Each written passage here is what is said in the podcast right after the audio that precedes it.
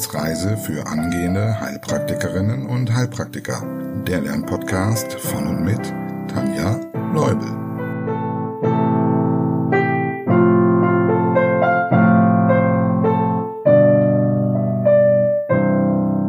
Hallo und herzlich willkommen zur Folge 6 unseres Podcasts und zwar heute wieder mit dem Thema Gewebe. Und bevor wir mit dem neuen Teil anfangen, eine ganz kurze Wiederholung. Über welche Gewebeart haben wir denn im letzten Podcast gesprochen? Erinnerst du dich? Genau, über das Epithelgewebe. Und welche Aufgaben übernimmt dieses Epithelgewebe? Es bildet innere und äußere Decken. Es schützt und als Drüsengewebe gibt es Sekrete und Hormone ab. Gut, so viel erstmal zur Wiederholung. Mehr Wiederholung gibt's dann in der Fragen- und Antworten-Folge. Heute schauen wir uns die zweite Gewebeart an, nämlich das Bindegewebe oder auch Stützgewebe. Schauen wir uns zunächst den Namen an und leiten daraus die Aufgaben ab. Binde- und Stützgewebe.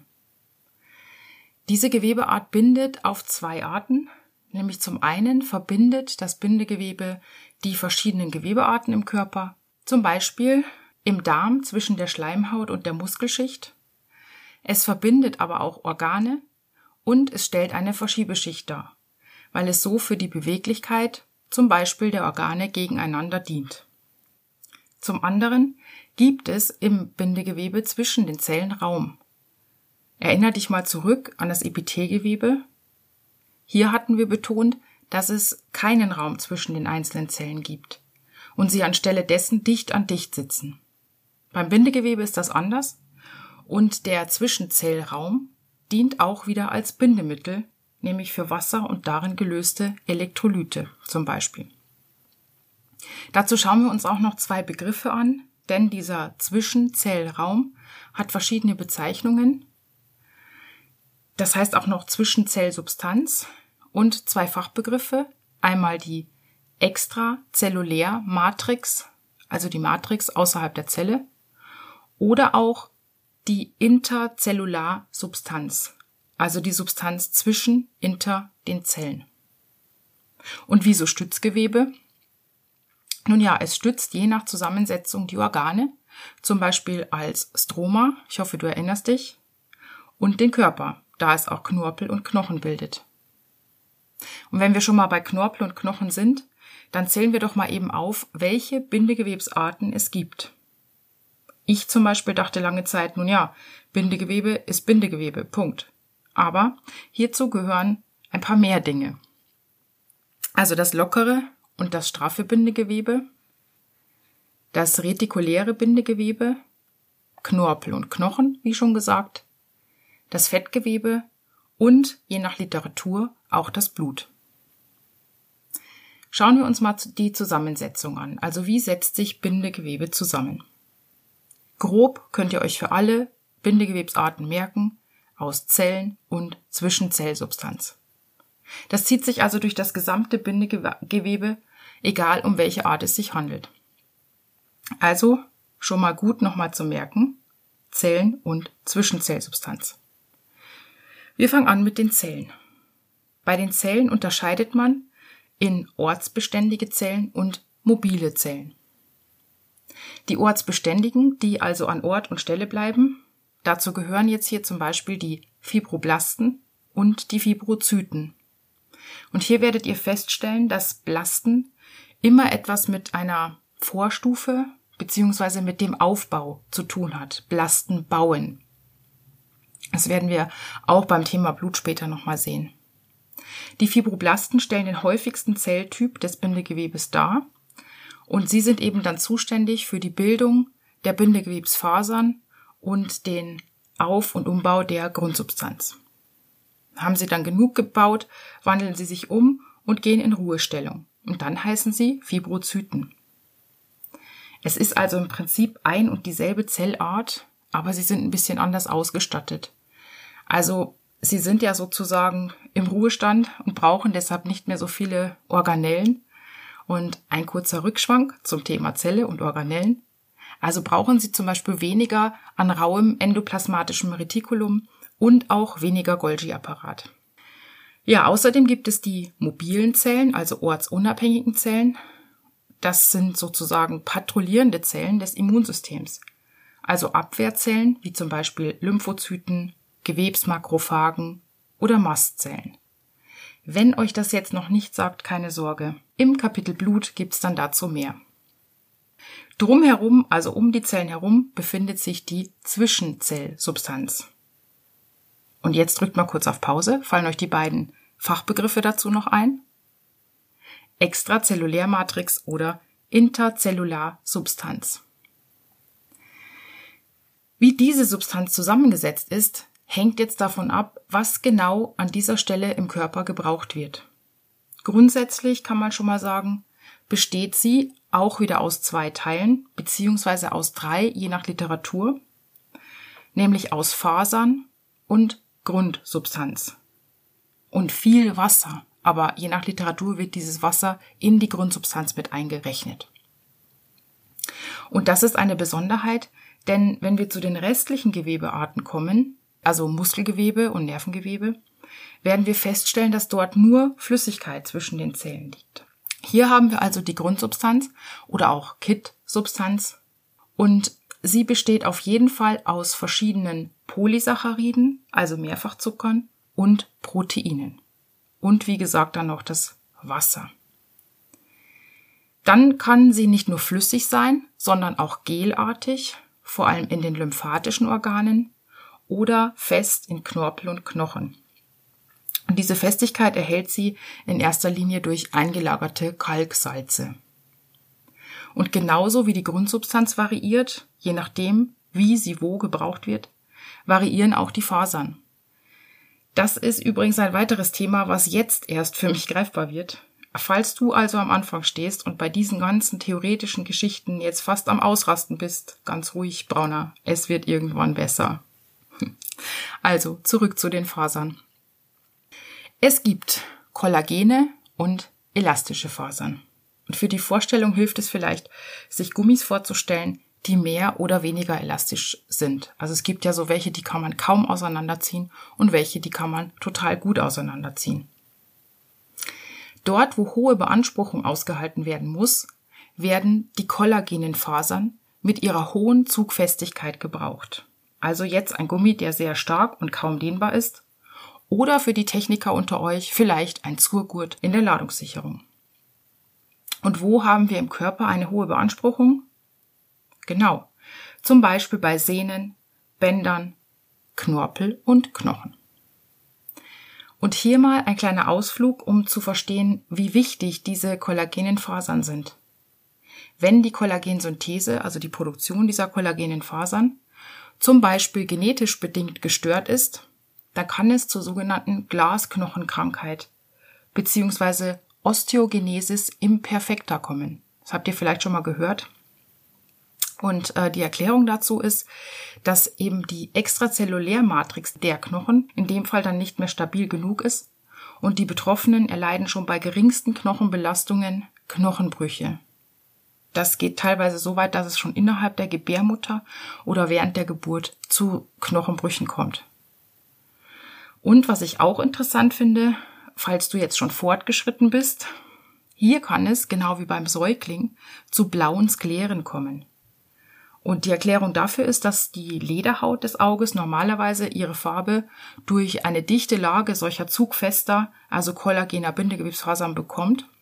Diese sind beim Säugling noch nicht und bei der Glasknochenkrankheit eben aufgrund der Krankheit nicht ausreichend ausgebildet und deshalb schimmert dann die Pigmentschicht der Aderhaut bläulich durch. Oh oh, ich merke schon, ich schweife wieder mal ab, aber ihr seht, so kann ein Wüstenthema auch mal zur Oase werden und ich versuche einfach dieses Thema heute ein bisschen durch Beispiele aufzulockern. Okay, zurück zur Wüste. Wir bleiben noch ein wenig bei den Kollagenenfasern hier gibt es noch eine Sonderform. Und zwar gibt es Orte bzw. Organe im Körper, wo eine Art, sagen wir mal, Schaumstoffnetz nötig ist. Also etwas, das biegungselastisch ist, aber eben nur eine geringe Zugelastizität besitzt. Das sind die sogenannten Retikulinfasern. Die finden wir zum einen in Form der Basalmembran, also du erinnerst dich hoffentlich, zum Beispiel im Epithelgewebe, also unterhalb des Epithelgewebes oder auch um die Muskelfasern und Nervenfasern herum. Außerdem bilden die Retikulinfasern eine netzartige Struktur, das sogenannte retikuläre Bindegewebe, in den lymphatischen Organen und im roten Knochenmark. Sie sorgen dort dafür, dass sich bestimmte Dinge in dem Netz verfangen und so von den Abwehrzellen abgebaut werden können. Und abgefangen werden hier zum Beispiel überalterte rote Blutkörperchen, Fremdkörper, Bakterien oder Viren. Vielleicht mal ganz kurz zum Namen, das kommt aus dem Lateinischen. Reticulum steht für kleines Netz. Vielleicht hilft das auch beim Merken. Jetzt kommen wir, gehen wir weg von den Kollagenenfasern. Es gibt im Körper auch Orte, wo es wichtig ist, dass das Gewebe besonders elastisch ist. Und hier gibt es dann eben vermehrt elastische Fasern in der Zwischenzellsubstanz des Bindegewebes. Fallen euch elastische Stellen im Körper ein? Genau, zum Beispiel das Ohr, der vordere Nasenanteil und unsere Haut. Und wenn wir in den Körper schauen, dann muss zum Beispiel das Lungengewebe, die Aorta oder auch die Stimmbänder elastisch sein. Und jetzt machen wir hier auch noch mal einen kleinen Ausflug. Falls du fortgeschritten bist, kannst du vielleicht auch das Ganze nachvollziehen. Das Marfan-Syndrom hat hier seinen Knackpunkt. Also das ist dieses, man sagt glaube ich auch Spinnengliedrigkeit. Ähm, denn hier behandelt es sich um eine Bindegewebserkrankung mit einem fehlerhaften Aufbau dieser elastischen Fasern, wodurch man sich dann auch schon mal die abnorm beweglichen Gelenke und die Aussackungen der Aorta erklären kann. Und auch hier kann es zu den oben genannten blauen Sklären kommen. Grundsätzlich kommen beide Faserarten überall vor, aber eben unterschiedlich verteilt und man kann sich merken, je mehr kollagene Fasern in der Matrix, desto höher die Zugfestigkeit des Gewebes. Und je mehr elastische Fasern, desto höher die Dehnbarkeit. Ja, nachdem wir uns jetzt das Grundgerüst angeschaut haben, gehen wir mal auf die einzelnen Bindegewebsarten etwas näher ein und schauen uns die Besonderheiten an. Die häufigste Bindegewebsart im Körper ist das lockere kollagene Bindegewebe. Man nennt es auch interstitielles Bindegewebe, da es den größten Teil des Zwischenzellraums ausmacht. Und dieser Zwischenzellraum, der heißt auch noch Interstitium, und deshalb eben interstitielles Bindegewebe. Außerdem, das haben wir in der letzten Folge gelernt, das lockere Bindegewebe bildet das Stroma. Also erinnert ihr euch um das Parenchym herum das stützende, schützende und ernährende Gewebe, durch das die Blutgefäße laufen. Genau. Und zusätzlich gibt es das straffe Bindegewebe. Das findet sich dann eben dort, wo es straffer sein muss, zum Beispiel bei Sehnen. Das retikuläre Bindegewebe, hier heißen die Zellen Retikulumzellen und es gibt auch hier eine Grundsubstanz und Retikulinfasern. Die Retikulumzellen können im Gegensatz zu den Fibrozyten nicht nur die retikulären Fasern herstellen, also die Fibroblasten, die ja quasi auch Fibrozyten sind, die stellen ja die Fasern her, und hier die Retikulumzellen, die stellen die retikulären Fasern her, aber sie übernehmen auch wichtige Aufgaben als Abwehrzellen. Das heißt, sie können phagozytieren, also sie sind im Prinzip auch Fresszellen. Das schauen wir uns aber später nochmal an und das ist jetzt, soll jetzt von Anfang reichen. Als nächstes haben wir das Blut. Das stellt so einen Sonderfall dar. Blut ähm, ist nur im weiteren Sinne auch Bindegewebe, weil es eben per Definition, es enthält Zellen und Zwischenzellsubstanz. Aber so richtig passt es dann doch nicht ins Bild, weil erstens, die Blutzellen haben im Gegensatz zu den Fibrozyten bzw. Fibroblasten ihre Teilungsfähigkeit verloren. Also wie die gebildet werden, da kommen wir noch zu. Und die Zwischenzellsubstanz besteht aus Grundsubstanz, also dem Blutplasma, soweit alles gut, aber die Fasern, die finden wir jetzt hier im Blut so nicht. Wir finden zwar was ähnliches, also wir finden Fibrinogen, das ist ein Bluteiweiß, das bei der Blutgerinnung dann auch eine netzartige Struktur bildet, aber eben erst dann und ansonsten ist es unsichtbar. Das heißt, ähm, diese Fasern liegen hier schon mal, ja, sagen wir mal in einer gelösten Form vor und sie werden auch nicht von den Zyten hier gebildet, sondern sie werden in der Leber hergestellt. Also es gibt schon viele Abweichungen von den Definitionen aus dem Bindegewebe. Gut, kommen wir zum nächsten, zum Fettgewebe. Die Zellen, die heißen hier Fettzellen oder Adipozyten. Und natürlich gibt es auch hier die Grundsubstanz, wenn auch nur wenig, und Fasern. Fettgewebe ruft jetzt bei vielen Menschen gleich das Bild eines zu dick geratenen Menschen hervor. Aber wir brauchen das Fett. Und zwar nicht nur als Speicherfett, sondern auch als Baufett. Dieses Baufett finden wir an besonders beanspruchten Stellen, also zum Beispiel an Fußsohlen, an den Handtellern und am Gesäß. Und außerdem äh, finden wir das Baufett als schützende Fettkapsel um die Niere herum und um die Augäpfel herum. Und auch hier vielleicht ein kleiner Ausflug. Wenn jemand also so abgemagert ist, dass bereits alle Reserven, also das Speicherfett abgebaut sind, dann wird das Baufett als Energiequelle angegriffen. Daraus resultieren dann zum Beispiel die eingesunkenen Augäpfel. Wir finden die Fettdepots des Speicherfetts im Unterhautfettgewebe, das ist so der größte Teil, aber auch im Bauchraum. Und jetzt kommen noch mal zwei Dinge, die für mich am Anfang total schwierig waren. Also wenn du Anfänger bist und jetzt kurz vorm Durchdrehen, denk dir nix, später wird alles klar.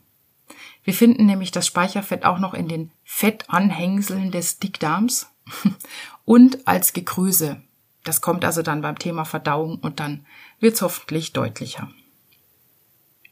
Ja, kommen wir zu den letzten beiden Bindegewebsarten. Und die beiden, die bilden zusammen den passiven Bewegungsapparat, nämlich Knorpel und Knochen. Das Knorpelgewebe, hier gibt es eine Besonderheit, denn im Gegensatz zu den anderen Bindegewebsarten ist das Knorpelgewebe selbst gefäßfrei. Das heißt, es muss sich durch Diffusion ernähren, also ähnlich wie beim Epithelgewebe. Und hier passiert das im Normalfall von der Knorpelhaut aus, also vom Perichondrium. Peri heißt herum und Chondrium steht immer für Knorpel, in dem äh, die Gefäße verlaufen. Oder kommen wir gleich zu durch Gelenkflüssigkeit. Wichtig ist, dass man sich merkt, der Knorpel regeneriert deshalb nur sehr langsam weil er eben selbst keine äh, Gefäße besitzt. Die Zellen heißen hier Chondroblasten und Chondrozyten und die Grundsubstanz ist fest. Und es gibt drei Knorpelarten, nämlich den Hyalinen, den elastischen und den Faserknorpel. Und ich habe lange überlegt, ob ich dich damit quälen muss. Entscheide selbst. Auf jeden Fall es ergibt hier meiner Meinung nach, wenn du Anfänger bist, auch wieder wenig Sinn, das Ganze auswendig zu lernen. Also hörst dir besser später nochmal an und drück jetzt auf Pause, wie auch die Fortgeschrittenen, um zu überlegen, wo sich die drei Knorpelarten befinden könnten. Okay, fangen wir an mit dem hyalinen Knorpel. Das ist die häufigste Knorpelart. Und sie vereinigt die Festigkeit und die Elastizität. Das heißt, wir finden sie an den Rippen, also an dem knorpeligen Anteil diesem Rippenbo des Rippenbogens, aber auch ähm, bei den Knorpelspangen der Atemwege, also zum Beispiel der Luftröhre und der Bronchien und am Kehlkopf und an der Nasenscheidewand. An den Gelenkenden liegt dieser hyaline Knorpel als Sonderform vor. Man nennt ihn dann auch Gelenkknorpel. Den finden wir an echten Gelenken die durch einen Gelenkspalt getrennt sind. Und der Gelenkknorpel, das ist deshalb nochmal eine Besonderheit in der Besonderheit, der besitzt nämlich kein Perichondrium, also keine Knorpelhaut. Und das haben wir ja gerade schon gelernt. Die Versorgung erfolgt eigentlich durch das Perichondrium. Hier haben wir jetzt keins. Und auch die Regeneration von Knorpelgewebe wird von Vorläuferzellen angestupst, sage ich jetzt mal, die in der Knorpelhaut liegen. Und weil die also fehlt, kann der Gelenkknorpel nicht regenerieren. Also nicht nur langsam, sondern gar nicht. Und er muss eben durch die Gelenkflüssigkeit, die sogenannte Synovia, ernährt werden. Das kommt dann auch nochmal beim Thema Bewegungsapparat. Um aufzulockern, ein kleiner Ausflug in die Pathologie. Besteht jetzt bei einem solchen Gelenkknorpel eine Über- oder Fehlbelastung und er kann ja nicht regenerieren, dann verliert er letztlich an Elastizität und Stoßdämpfung und im Laufe der Zeit geht dann immer mehr Knorpelsubstanz verloren. Und zum Beispiel kann das dann in einer Arthrose enden. Gut, kommen wir zum elastischen Knorpel. Elastisch bedeutet, wenn ich den irgendwie verbiege, dann äh, kehrt er in seine Ursprungsform zurück. Also zum Beispiel die Ohrmuschel, aber auch der Kehldeckel und jetzt auch noch die Bronchien, aber diesmal ähm, sind es eben die Knorpelauflagerungen der kleinen Bronchien. Das lernt ihr dann alles noch beim Thema Atmung. Und die letzte Knorpelart, der Faserknorpel, den finde ich jetzt wieder einfacher. Es gibt hier viele kollagene Fasern und deshalb ist das sehr stabil. Das heißt, Faserknorpel kommt dort vor, wo viel Druck ausgehalten werden muss. Das wäre an der Schambeinfuge, an den Menisken und in den Bandscheiben. Auch hier nochmal ganz kurz, auch der Faserknorpel besitzt kein Perichondrium und wird deshalb vom darunterliegenden Bindegewebe ernährt. So, wir kommen zum letzten, zur letzten Gewebeart, nämlich dem Knochengewebe. Wie bildet sich überhaupt Knochengewebe? Durch Verknöcherung oder man nennt es auch Ossifikation. Es gibt zwei Wege dieser Ossifikation, nämlich einmal die knorpelige, dann nennt man sie entsprechend chondrale Ossifikation und die bindegewebige, die desmale Ossifikation. Nennen wir die chondrale, also die Verknöcherung von Knorpelgewebe sozusagen, mal den Normalfall, denn das ist am häufigsten so. Das heißt, zuerst wird Bindegewebe umgebaut, indem da Kalksalze eingelagert werden. Und dann haben wir Knorpelgewebe. Und dieses Knorpelgewebe wird dann wiederum umgewandelt, indem noch mehr Kalksalze eingelagert werden. Und dann kommt es zur Verknöcherung. Kurz könnte man jetzt sagen, also Bindegewebe, Knorpel, Knochen. Bei der anderen Art, die ist seltener, nämlich zum Beispiel bei einigen Schädelknochen, Gesichtsknochen und dem Schlüsselbein, fehlt dieser Zwischenschritt über den Knorpel. Und es wird sofort Bindegewebe in Knochengewebe umgewandelt. Das kann man sich, finde ich, sehr gut merken, wenn man überlegt, was haben die denn gemeinsam? Naja, das sind die Knochen, die bei der Geburt noch sehr beweglich oder verschieblich sind, weil zum Beispiel das Schlüsselbein, ja, das, das Kind muss ja irgendwie durch die Geburtsöffnung durchpassen. Und äh, so merke ich mir, dass diese Knochen vor allem bindegewebig verknöchern. Kommen wir zum Aufbau. Es gibt hier natürlich auch wieder Zellen- und Zwischenzellsubstanz, aber nicht zwei Zellen, sondern drei Zellarten. Osteozyten, die sind nicht mehr teilungsfähig, also genau wie die Fibrozyten. Und sie dienen auch hier dem Erhaltungsstoffwechsel des Knochens. Dann Osteoblasten, auch wieder ähnlich wie bei den Fibroblasten. Sie bauen genauso die Grundsubstanz und die Fasern auf. Und jetzt neu dazu kommen hier die Osteoklasten. Und die bauen nicht, sondern die klauen. Und das sind vielkernige Riesenzellen, die Knochensubstanz abbauen. Die Grundsubstanz ist hier fest, und zwar durch den Einbau von vielen Kalksalzen, das haben wir ja gerade bei der Verknöcherung schon gehört. Übrigens das Knochengewebe dient aufgrund seines extrem hohen Kalziumanteils als größter Kalziumspeicher im Körper. 99 Prozent des Kalziums werden hier eingelagert. Weitere Funktionen wären die Stützfunktion, weil zusammen mit dem Knorpelgewebe bildet das Knochengewebe den passiven Bewegungsapparat und der wird dann wiederum vom aktiven Bewegungsapparat, nämlich der Skelettmuskulatur, bewegt. Also ohne die Muskeln könnten sich die Knochen ja nicht bewegen. Dann haben wir noch eine Schutzfunktion. Zum Beispiel werden Herz und Lunge vom Brustkorb geschützt, aber auch die Beckenorgane und das Gehirn werden von umliegenden Knochenstrukturen geschützt. Und eine Funktion, die nicht auf den ersten Blick sichtbar ist, nämlich die Blutbildung. Vor allem beim Erwachsenen im roten Knochenmark aber dazu dann auch mehr beim Thema Blut. Es gibt verschiedene Arten von Knochen. Die möchte ich jetzt hier nicht alle nennen. Also es gibt zum Beispiel kurze Knochen, platte Knochen. Aber wir wollen heute nur mal die Röhrenknochen anschauen und den Rest dann im Bewegungsapparat. Röhrenknochen, was ist das?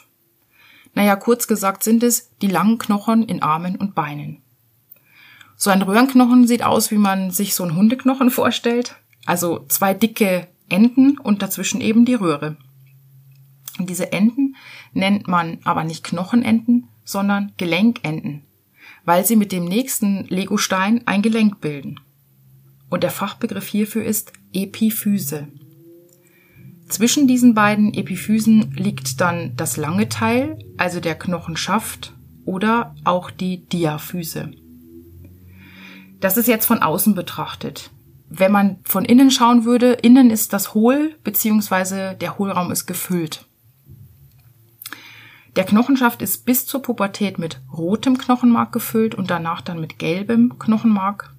Das ist dann gelb, weil es umgebaut wird zu Fettmark. Dann kann es auch kein Blut mehr bilden, außer es wird zurückgewandelt, zum Beispiel wenn es zu einer Bluterkrankung kommt. Und es wird einfach dann gebraucht, dann wird es wieder zurückgebildet, aber im Normalfall ist es gelbes Fettmark. Die Gelenkenden sind von einem Bälkchenwerk durchzogen, man sagt also auch so Spongiosa, so wie so ein Schwamm, aber eben aus festem Gewebe. Und das ist deshalb, weil das ist ja ganz schlau gebaut, unser Körper. Das ist stabil und trotzdem aber leicht durch die Hohlräume. Hierin liegt auch im Erwachsenenalter noch rotes Knochenmark. Das heißt, an diesen Gelenkenden wird dann auch noch Blut hergestellt. Aber auch im Schädelknochen, Beckenknochen und so weiter. Da kommen wir dann noch zu. Schauen wir uns mal an, wie ein Knochen wächst. Da kann man unterteilen in Längenwachstum und Dickenwachstum. Das Längenwachstum findet äh, von der Wachstumsfuge her aus statt, nämlich ähm, zwischen den Gelenkenden und dem Knochenschaft befinden sich diese Wachstumsfugen. Die nennt man dann auch Epiphysenfugen. Hier sitzen teilungsaktive Knorpelzellen, die ständig Calcium in die Zwischenzellsubstanz einlagern und sich somit zu Knochenzellen umwandeln. Und dann wächst der Knochen hier sozusagen von der Diaphysenseite aus in die Länge. Also auch so ein bisschen von der Epiphysenseite aus, aber mehr von der Diaphysenseite, weil die Diaphysen sollen ja in die Länge wachsen, also die Röhrenknochen, damit wir groß werden. genau. Kommen wir zum dicken Wachstum. Und hier müssen wir uns den Aufbau des Knochens etwas näher anschauen. Um diesen Knochenschaft herum liegt ein Knochenmantel, so nennt man den, die sogenannte Kompakta. Also das ist im Prinzip die Röhre, die man sich vorstellt. An der Innen- und Außenseite ist diese Röhre jeweils von Haut umgeben.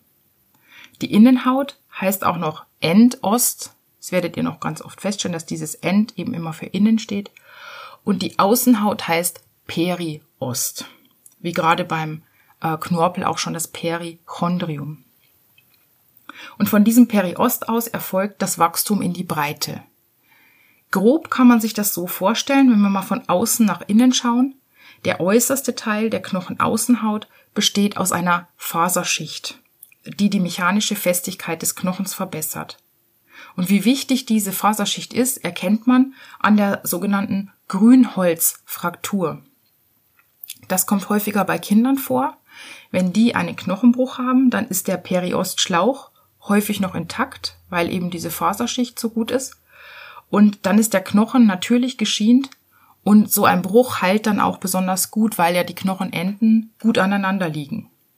Grünholz deshalb, ihr wisst, wenn man so Äste abbricht von einem ja sehr ähm, im Saft stehenden Baum, dann hängt das ja auch manchmal noch an dieser ja, Umrahmung, an der Asthaut, genau.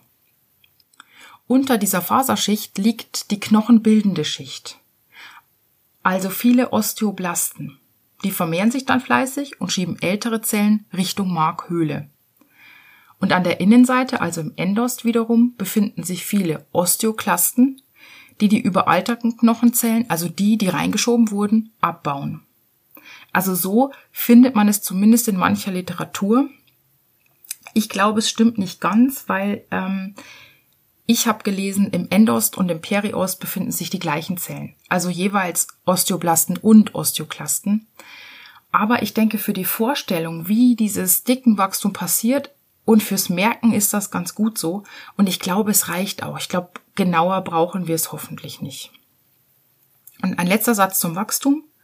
Genau wie Muskeln benötigen auch Knochen eine Belastung, sonst wird das Dickenwachstum nicht angeregt. Das heißt, bei Bettlägerigkeit leiden nicht nur die Muskeln, sondern auch die Knochen. Dann sind wir auch schon beim letzten Punkt angelangt, nämlich wie wird der Knochen ernährt. Und jetzt kommen noch mal zwei fiese Begriffe und dann habt ihr es geschafft. genau wie beim Knorpel auch wird der Knochen vom Periost aus ernährt. Jetzt gibt's aber hier wieder so eine Besonderheit, die Osteozyten, die sind ja von Kalksalzen umgeben, das heißt, das ist ja alles sehr fest und starr und das heißt, sie können nicht einfach über die Grundsubstanz ernährt werden. Die Grundsubstanz ist ja sozusagen fest sondern sie benötigen ein spezielles Kanälchensystem. Und zwar ein Kanälchensystem aus Querkanälen und Zentralkanälen. Die Querkanäle, die nennt man auch noch Volkmann-Kanäle, die nehmen ihren Ursprung im Periost und ziehen dann zu den Zentralkanälen, also zu den sogenannten Havas-Kanälen, die in den einzelnen Knochenlamellen verlaufen. Von hier aus werden dann die Knochenzellen per Diffusion ernährt und mit Sauerstoff versorgt.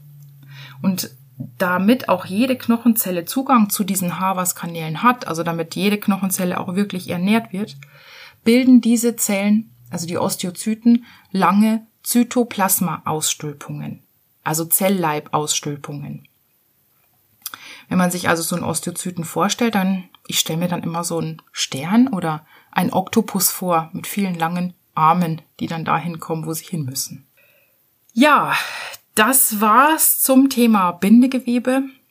Ich weiß, es ist, hm, wie soll ich das jetzt diplomatisch ausdrücken? Es ist wirklich sehr langatmig und ähm, ich habe mich sehr häufig damit beschäftigen müssen, weil ich es einfach am Anfang versucht habe, auswendig zu lernen.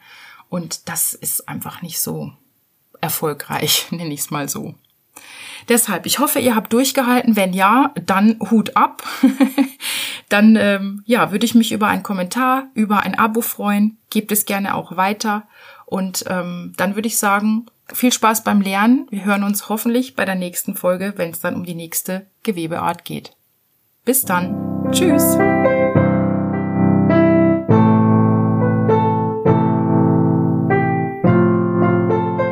Das war eine Etappe auf der Wissensreise für angehende Heilpraktikerinnen und Heilpraktiker.